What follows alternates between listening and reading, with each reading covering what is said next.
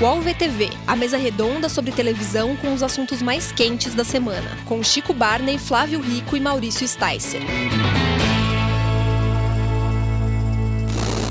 Como vai ser o SBT após a aposentadoria de Silvio Santos? Está começando o podcast UOL VTV com Flávio Rico. Oi, estamos aqui. Chico Barney. Satisfação inenarrável. E eu, Maurício Sticer. Vamos discutir também hoje tentar entender por que a Record, apesar de fazer tantos investimentos em programação, não consegue superar o SBT em matéria de audiência. Também vamos responder a perguntas dos internautas durante o podcast. Vamos começar então pelo nosso assunto principal, que é tentar imaginar esse SBT pós aposentadoria de Silvio Santos. A gente decidiu falar desse assunto porque nesse último sábado, pela primeira vez em muitos anos, o Silvio estava muito gripado, não apresentou o Teleton, então a gente teve a oportunidade de ver o SBT sem o Silvio por algumas horas e foi uma coisa que causou muita impressão eu acho negativa na minha maneira de ver. Queria saber como você viu, o Flávio, essa situação. Então, eu, o Silvio, ele, eu considero o Silvio uma solução e um eterno problema para o SBT. Explico por quê. Sem o Silvio, o SBT jamais chegaria a ser o que é. Segunda maior rede de TV Segunda maior rede de televisão aberta. Na, na liderança absoluta do vice. Na, na, na vice-liderança absoluta. Já há muitos anos. Ele um dia chegou para mim, para Flávio Rico, e falou assim: um dia que eu trabalhava lá e fazia o SBT Repórter, o nosso programa, numa determinada semana, conseguiu passar de 20 pontos. Um assunto meio apelativo, uma colônia de nudismo que tinha no Rio Grande do Sul, e deu 24 pontos de média o SBT Repórter. A Globo mete um anúncio no jornal e diz assim: das 20 maiores audiências da televisão brasileira, 19 são da TV Globo. A exceção naquela semana era o SBT Repórter. Dia seguinte, sala do Silvio Santos. Não, camarim, porque ele não atende na sala dele. Lá vamos lá, Odilon Coutinho e eu. Os senhores deram 24 pontos. Liderança custa muito caro. Portanto, a partir de amanhã, o SBT Repórter, em vez de produzir reportagens próprias, passará a exibir material do Tuente Tuente dublado na Herbert Richards. Sensacional. Silvio Santos.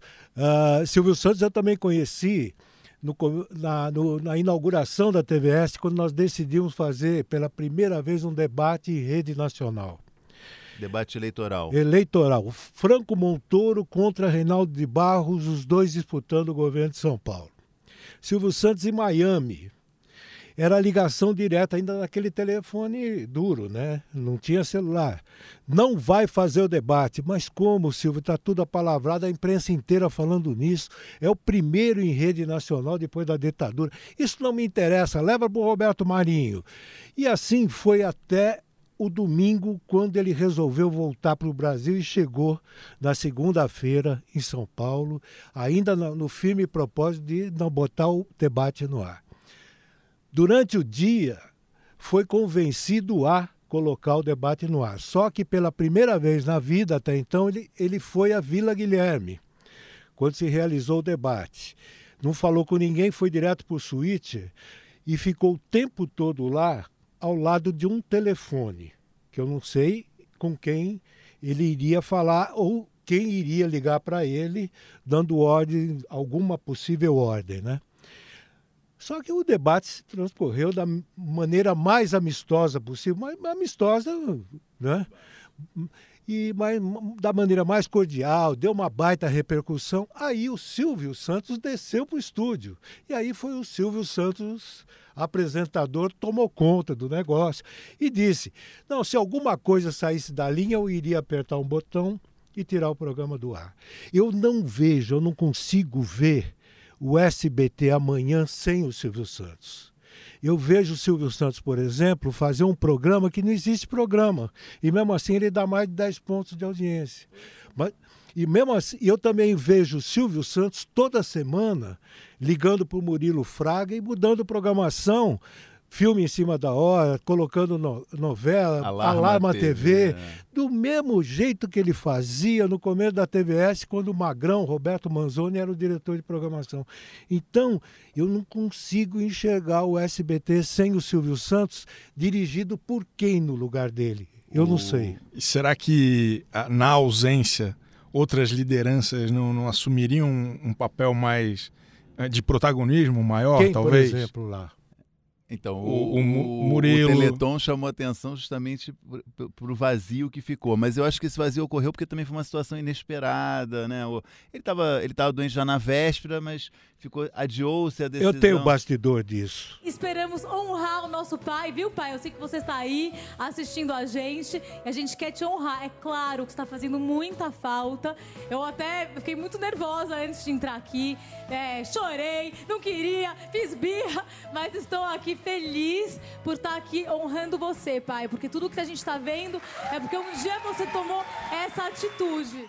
No sábado, ele ainda ia fazer o Teleton. O desejo dele era fazer o Teleton. O Silvio está com uma alergia muito forte e um princípio de, de pneumonia. No sábado, tem uma pessoa que sempre leva para ele uma ideia para ele fechar o Teleton. Aquela história que ele conta no final do programa. E essa pessoa foi à casa dele, levou, ele adorou a ideia. Só que ele disse a essa pessoa, eu não estou garantindo que eu vá, porque eu ainda não estou muito 100%. bem. Vou ver como é que eu passo o dia e, e vou decidir na última hora se vou ou não vou. E ele só decidiu às 9 horas da noite é, que ele não ia. É e pegou todo mundo de surpresa. Claramente. As filhas que ficariam com ele no palco foram levadas à condição de apresentadoras e então, mas isso é uma característica muito forte ainda desse SBT com o Silvio, né? Quer dizer, é um SBT que gira em torno do Silvio, né? Quer dizer, não se, não se cogita fazer alguma coisa em paralelo ao ele, Silvio. Então, ele está presente mesmo na ausência, né? Exatamente. Né? Quer dizer, uma situação, quer dizer, se na véspera já tinha alguma dúvida, alguém já tinha que ter sido designado para fazer um plano B né, preparar um roteiro caso ele não pudesse ir, né? Mas não, não existe isso no SBT. Então, é uma estrutura quando, muito ainda centrada nele, né? E quando o Chico fala não tem alguém para substituí-lo, artisticamente eu acho que não. Não, Silvio artisticamente Santos, não. É, né, Ali eu estava falando do, do, negócio mesmo. Do né? negócio né? Silvio Santos, eu vejo o seguinte, o SBT hoje tem uma direção bem constituída. O Pelégio no artístico, o Murilo Fraga na programação, que eu acho que é o melhor de todos, é o Pelé da área, entendeu? E tem o Leon que coordena todo, todo aquele pessoal. Tem agora Mudou um, a direção comercial. A direção né? comercial, tem sempre o, o, Guilherme Stoliar ali como uma palavra conciliadora, sabe? Pra... Mas eu ainda não vejo o cara.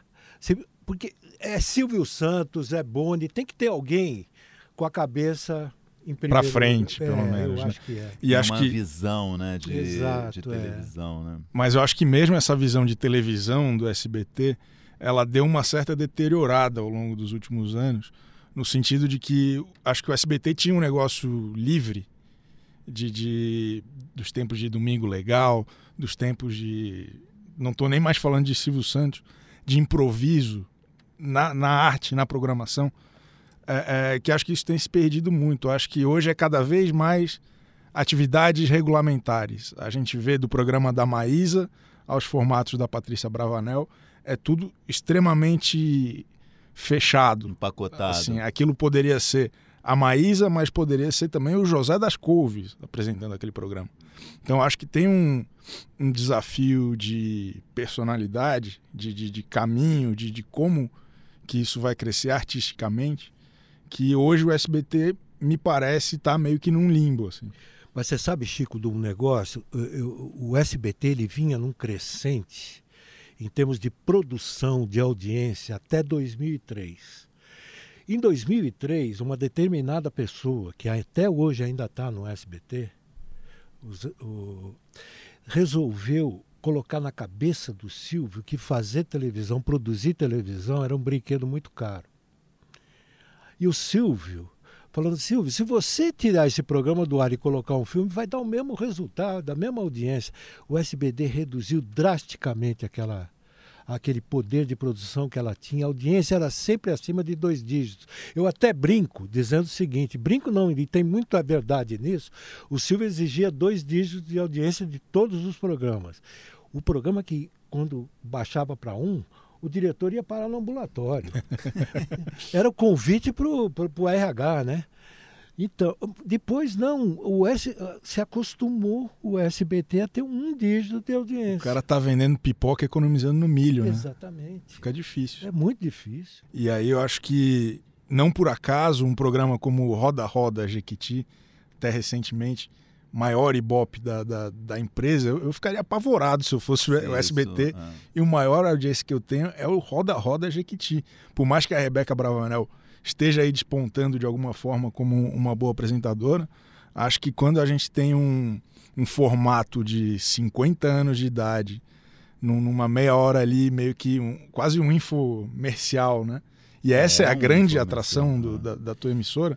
Eu, eu, acho muito preocupante. Nos últimos anos, eu acho um grande mérito do SBT foi ter descoberto, ou re, redescoberto o nicho de novela infantil e ter passado a produzir ele próprio as suas novelas, mas ao mesmo tempo, e isso acho muito uma característica, talvez não só do SBT, mas da televisão brasileira, de se acomodar em, em, diante de um modelo que deu certo e parar de renovar e esticar a novela para 500 capítulos. Né, e de... só apostar em coisa que já foi, mil, né? que já deu é, certo. Exatamente. Se a gente é. for observar o que, que o SBT de fato produziu nos últimos anos de novela, versão de carrossel, versão de Chiquititas, Exatamente, versão é, de Poliana. É. É, é, é, é, um, é uma aposta conservadora, Exato. assim que, que beira a falta de. de... É, você, com, você comprova que existe um público, mas você não consegue ir além de, de satisfazer com a coisa mais óbvia. E aí né? e é uma coisa tão conflitante. Vê bem, a, a, o telespectador do SBT, você imagina alguém de uma faixa de idade acima de 50, né? O fã do Silvio Santos. O, a né? média é. a média de idade do telespectador, saiu na coluna do Feltrin, é de 50 anos. Então, e Mesmo veja. da novela infantil. E aí a média, a média aí, do dia é 50 e, anos. E, e, aí produz novela infantil. Mas é, mas é o pai assiste com o filho. Com né? filho. Vem cá, e, vamos... e acho que também é, é para um público de poder aquisitivo talvez mais baixo, que não tem todas as opções, que não vai consumir talvez tanto a, a galinha pintadinha a Netflix, então é uma opção que é interessante, mas que eu acho que tem um, um tempo de, de, futuro, se a gente está falando de futuro do SBT, acho que ele não está de fato formando novos telespectadores. Acho que ele está meio que é, é, é, adiando uma verdade aí que, cara, Mas a Maísa não vai não ter é essas pessoas.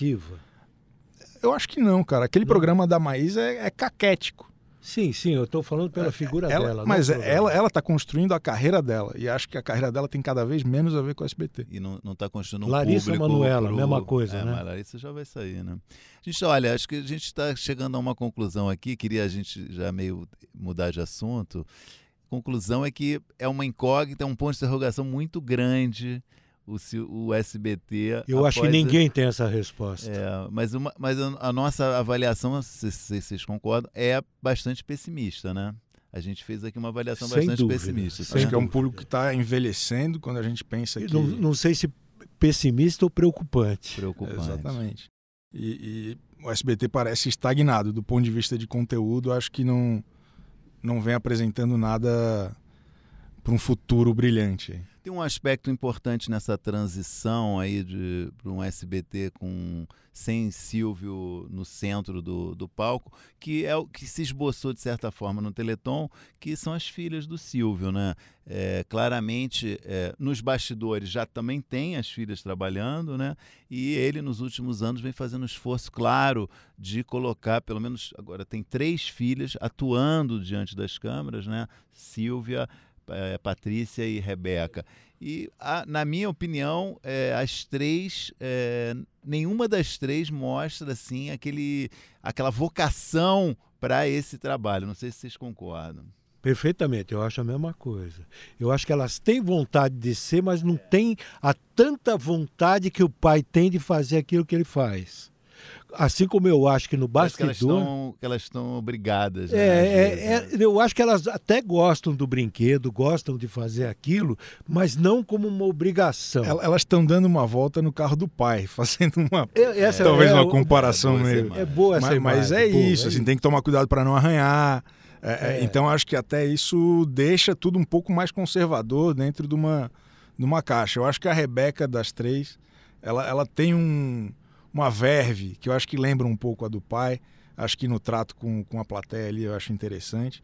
Ela acho- tem boas sacadas, né? tem boas tirada. sacadas, ela é divertida. A minha filha favorita, hum, elas são todas legais, mas eu acho que a minha favorita é a Rebeca. A Rebeca tem mais a, a Rebeca tem mais a minha, o meu jeito. É, ela, é, ela é mais parecida comigo. As outras são tudo igual a mãe. Tudo bola murcha. Acho que a Patrícia é meio que o Robinho da TV, a eterna promessa. ela, ela acho que não rolou ainda. Patrícia tem condições. A Patrícia é que está mais em condições de, de pegar o meu programa e tocar tranquilamente. E, e a Silvia, eu acho Olha, interessante como que pais e filhos gostam. Ela é meio que a tia da escola. Acho que acho interessante ver o- o- a interação dela com o público. Ah, Eu é? só registro aqui porque a Patrícia já ficou chateada um dia que eu elogiei a Lívia Andrade. né? Agora quem fez esse comentário foi o Chico Barney. Com- é, fui eu. O UOL VTV volta já. Os podcasts do UOL estão disponíveis em todas as plataformas. Você pode ver a lista desses programas em uol.com.br/podcasts. Recebe salário, faz transferência, pagamento, recarga de celular e até empréstimo, tudo sem taxa. PagBank, a sua conta grátis do PagSeguro. Baixe já o app e abra sua conta em 3 minutos. Olha, antes de mudar de assunto, vamos aqui responder a algumas perguntas feitas por seguidores do perfil no Instagram UOL TV e Famosos.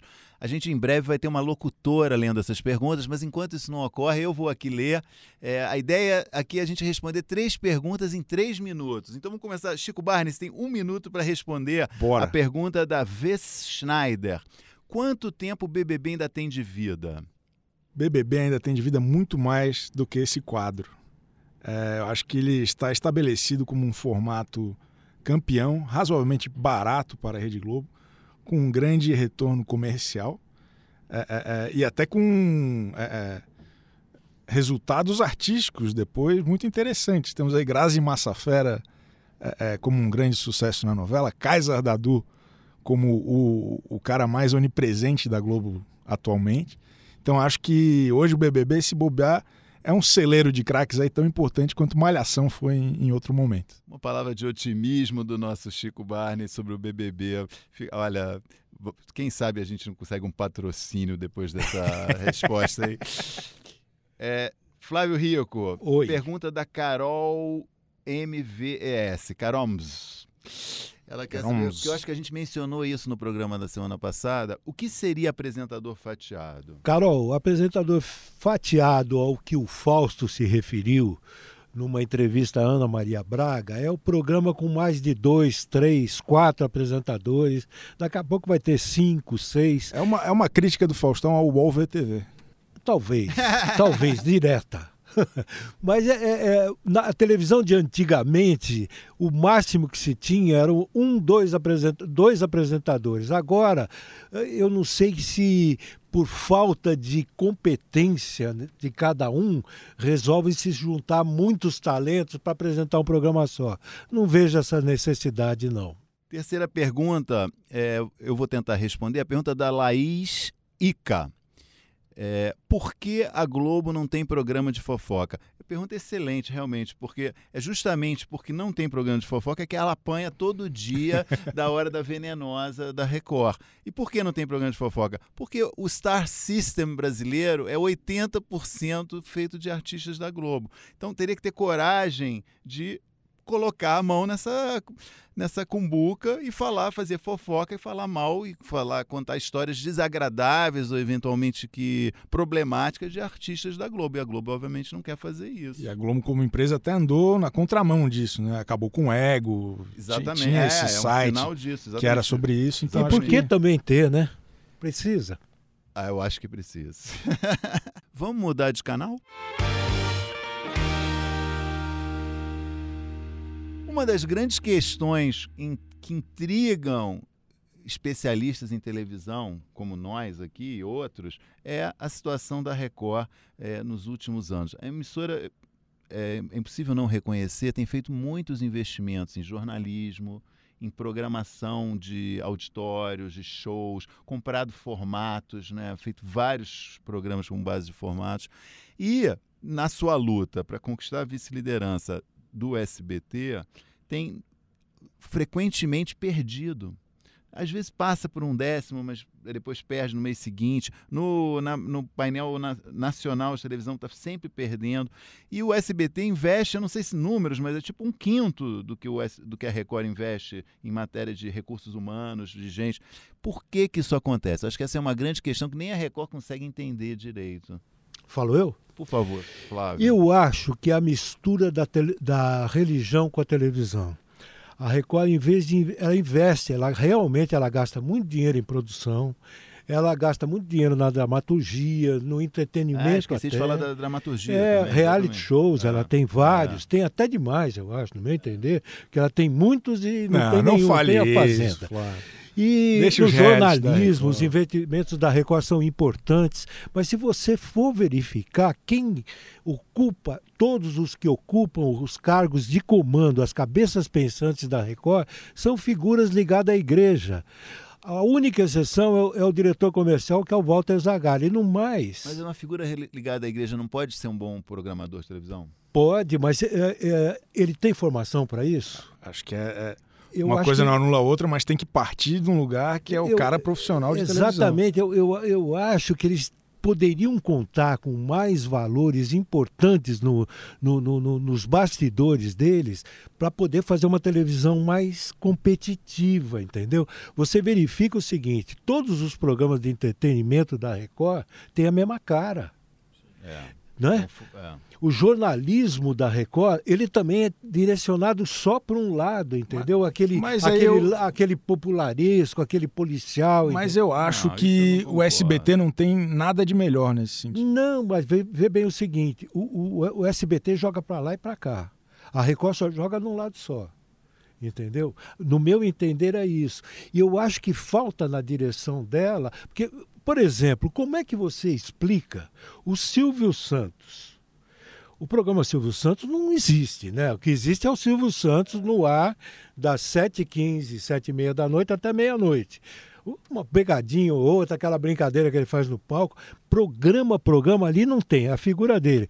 No horário, o que que a Record tem? O Domingo Espetacular. Quanto ela gasta para fazer aquele Que é, Domingo o- Espetacular? é uma revista E eletrônica. Só um de baile- apresentador deve ser o domingo toma um inteiro baile da, do Silvio da, Santos, da é ou não é? Agora, tem também, eu tinha até é, anotado aqui, tem alguns erros de programação, tá, que talvez vá na sua na direção do que você falou originalmente. Por exemplo, hoje em dia, a Record exibe é, uma reprise de novela às 20h45, que é o Rico e Lázaro, que é Perfeito. uma novela que já não foi bem originalmente. Então é evidente que isso não é uma boa escolha. Não, o prime O time da horário- Record é Então, desastroso. pois é, um horário mais nobre possível, exibindo uma reprise de uma novela bíblica que não foi bem na sua exibição original. Fica parecendo que é um não tem tu, vai tu mesmo. Né? É, Ali então depois do, do Cidade Alerta até a hora da- da- das 10h30, que tem a Fazenda, tem outros programas, é um negócio que meio que tem qualquer coisa ali. Parece que não, não tem um- uma que- fidelização do público para aquele horário. E não sei se vocês lembram, a Record, há uns anos atrás, o negócio dela era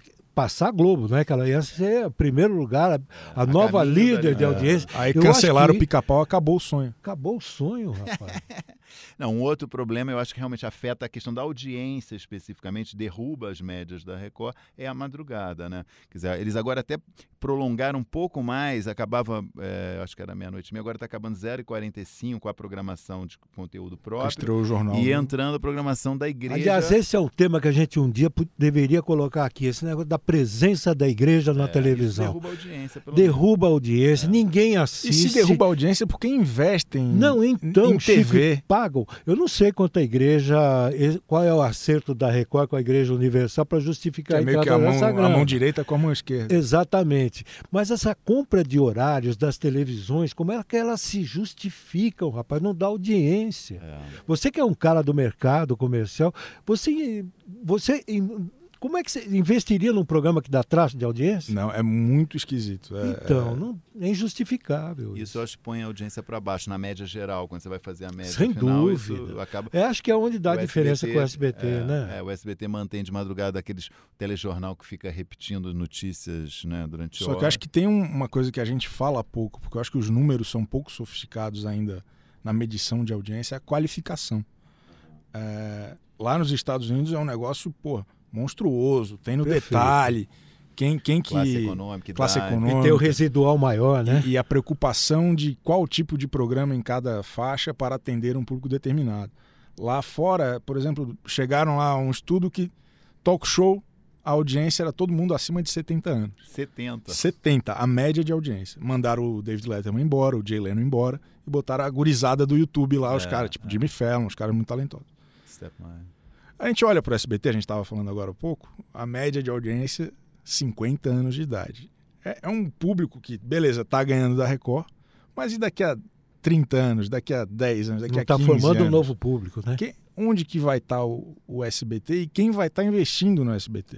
E eu, Porque a gente sabe, só um, um breve adendo, no mercado publicitário, o cara muda de, de pasta de dente até os 26, 27 anos. não muda Depois mais. não muda mais. Fica mais difícil. Então faz menos sentido anunciar para um público de 50 anos, de Lógico. 70 anos. Quem vai pagar essa conta? Exatamente. É, acho que a gente a- conseguiu aqui apresentar aqui alguns elementos. Não é um, assim, um, digamos, um diagnóstico definitivo, mas acho que é, tem aqui alguns pontos claros sobre por que, que a Record empaca nessa questão, não consegue passar, ou no máximo né, encosta, mas não consegue passar. Quer dizer, olhando de fora, pareceria tão evidente que a Record deveria estar na frente do SBT, né, olhando a programação grade a grade, botando uma do lado da outra, e na prática isso não, Não, ocorre. e, depois, se você verificar, a, a, a, a Record, ela antes ela fazia uma programação para bater de frente com a Globo. Era novela contra novela, uh, jornal contra jornal, produto contra produto. Quando ela viu que não dava, ela começou a mudar. Hoje ela está fazendo a mesma tática para enfrentar o SBT. É, jornal contra jornal, novela contra novela. Ela está usando. Então ela está descendo a, a escada, né? Bom, estamos chegando quase ao fim do nosso podcast. Não poderia faltar o que já é uma grande atração da nossa conversa, que é uma rodada de os melhores e piores da TV essa semana. Vamos começar aqui com o mestre Chico Barney falando do seu destaque positivo. Vou fechar a orelha. Vou tapar a orelha. Não, acho que vocês vão concordar. O capítulo de segunda-feira da Dona do Pedaço foi a coisa mais espetacular que eu vi esse ano. Aconteceu de absolutamente tudo. Foi a grande final do concurso Best Cake Brasil, apresentado por Angélica, dirigido por Boninho. A Vivi Guedes comeu o bolo da Maria da Paz e teve um piriri psiquiátrico. Ela teve que ser levada às pressas para casa, não conseguiu dar nota. Foi emocionante. E esse foi o, o, o, o jeito do Valcir corrigir o próprio furo de roteiro dele. A Vivi Guedes não poderia julgar sua tia Maria da Paz. Então o que, que ela fez? A Angélica, que deu o prêmio, Deu as notas. né? foi a, a- a- a- deu a bênção para um milhão de reais de Maria da Paz. E depois disso Uma ainda injustiça a derrota da Maria do Céu, né? a Da dona, a dona do céu, do céu, nossa né? querida dona do céu, É. infelizmente foi, foi É, roubada.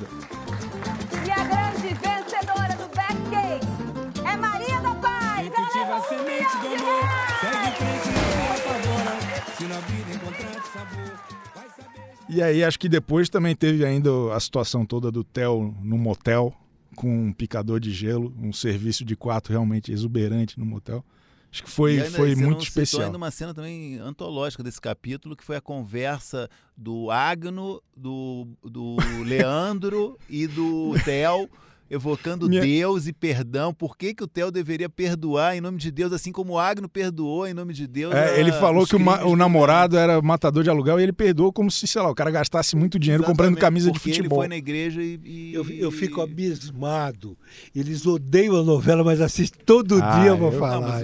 elogiando. Eu, eu ontem eu, eu fui dormir com a certeza que eu amo o Valcir Carrasco. Ai. Flávio, qual é o seu destaque positivo? Eu vou- o meu positivo é Éramos Seis. Estou gostando da novela, tá me pegando. Eu, geralmente, nesse horário, eu sou cobrado para entregar a coluna no horário, mas eu estou parando para assistir essa novela, na novela das seis, coisa que há muito tempo eu não fazia. Eu acho tão válido esse, Qualquer dia a gente Essa podia volta, discutir né? isso aí, legal, esse negócio dos remakes, ter um público novo assistindo um trabalho tão bonito como esse. E tá indo bem de audiência, né? Nessa terça eu até noticiei no blog que esse início, primeiras quatro semanas da novela, é o melhor início desde 2017. Olha aí, Passou que bacana. Últimas, melhor que as últimas três ou quatro novelas das seis. É só fazer televisão boa que o público assiste, é. tá vendo? Viu, Record? O, meu destaque positivo vai para Tony Tornado, o melhor jurado que já apareceu na televisão Glorioso. nos últimos 20 anos, no, na, na, na, bancada do Popstar do último domingo. O cara deu só dois 10 para dos 13 participantes, ele deu 10 para dois participantes, ao invés na comparação, todos os outros jurados só davam 10. Encheu de 9,8, 9,7, que é a nota mínima. Ficou de braço cruzado, de Meio, meio, nem um pouco impressionado com aqueles caras. Com, foi sensacional. Viva o rabugento, viva o mau humor. Tem que ter um pouco, né, nesses programas, né? Tem que ser presença fixa. E precisa ser corajoso, né? Porque Tem. realmente ir num programa desse e encarar aquelas pessoas e falar: ah, meu filho, 9.7, Heriberto Leão, 9.8. Você glissou, glissou demais. Bom, e os piores da semana? Vamos começar. Chico, qual foi o seu pior? Olha, eu, eu não gosto de concordar com o Flávio Rico, mas eu, eu estou lamentando a atual temporada da Fazenda. Não, a, continua acontecendo muitas coisas interessantes, acho que o elenco foi bem escolhido, mas a cultura do fandom, esses fã-clubes desgraçados da internet. Estão estragando o programa. Está estragando demais. É, semana após semana temos perdido os grandes nomes do entretenimento brasileiro, como Tati Dias, Jorge Kamikaze. E, e, agora, e, novamente, e outros... é a ameaça de perdermos Bifão, né, cara? talvez, talvez Bifão, Bifão vá embora. Eu não sei o que vai sobrar. Eu, ah, eu, estou ah. muito preocupado, é o destaque negativo da semana. Eu concordo integralmente com você. Muito obrigado. Flávio, qual é o seu destaque negativo? Eu também odeio concordar com Chico Barney, mas eu sou obrigado a reconhecer que a Juliana Paz se tornou uma pessoa completamente dispensável nessa novela. Infelizmente. A protagonista que não protagoniza. A né? protagonista né? que não protagonizou em momento nenhum. Tiveram que criar um anexo, né? Um anexo. Ela está cercada de anexos, né? É. Porque é. ela mesmo não. E não, não culpa dela, hein? Vamos não. deixar bem claro. Ela, culpa ela de quem está escrevendo a novela um rojão. e faz um papel dessa. Entendeu? Eu acho que ela está segurando um rojão que ela não merecia. O meu destaque negativo, só para mostrar como é realmente o melhor e o pior é uma coisa muito nuançada, né? É muito semelhante ao que o Chico considera o melhor, e na verdade nós concordamos sobre isso, né? Eu considero a cena é, do Theo sendo. Não é, não é esfaqueado, né? Quando a pessoa. É Picado de gelo. É, a, a Josiane usou um picador de gelo para tentar matá-lo. Essa cena é a consagração da burrice, né, num grau. Eu nunca vi um personagem tão burro. Né? Chegou ao ponto dos, do ator que faz o personagem comentar no Twitter que, olha, gente, ele, ele é burro demais, entendeu? Um negócio realmente incrível, né? É, é... E é preciso dizer, a novela registrou nesse dia 42,7 pontos de audiência em São Paulo. Ou seja, a burrice é premiada com a audiência. Catarse, catarse. É, é difícil é entender, né? Enfim, enquanto, enquanto ainda houver a dona do pedaço, há esperanças aqui da gente ter bons assuntos ah, nesse sem, podcast. Sem dúvida. Já estou com saudades. Bom, tá chegando ao fim, podcast UOL VTV, episódio 3. Agradeço muito a quem nos ouviu. Recomende para seus amigos que esse podcast aqui é um manancial de grandes sacadas e grandes tiradas sobre a televisão brasileira. Deixe gente... seu joinha. E participe, participe. Participe, exatamente. Acompanhe também o Instagram, o perfil UOL TV Famosos, que vai, é, a gente vai interagir, vai responder perguntas diretamente lá nos stories deles. E mande suas perguntas, suas observações. Estamos aqui abertos a críticas e sugestões. Muito obrigado. O AlvTV tem apresentação de Chico Barney, Flávio Rico e Maurício Sticer, edição de áudio de Jefferson Barbosa e coordenação de Débora Miranda e Juliana Carpanês.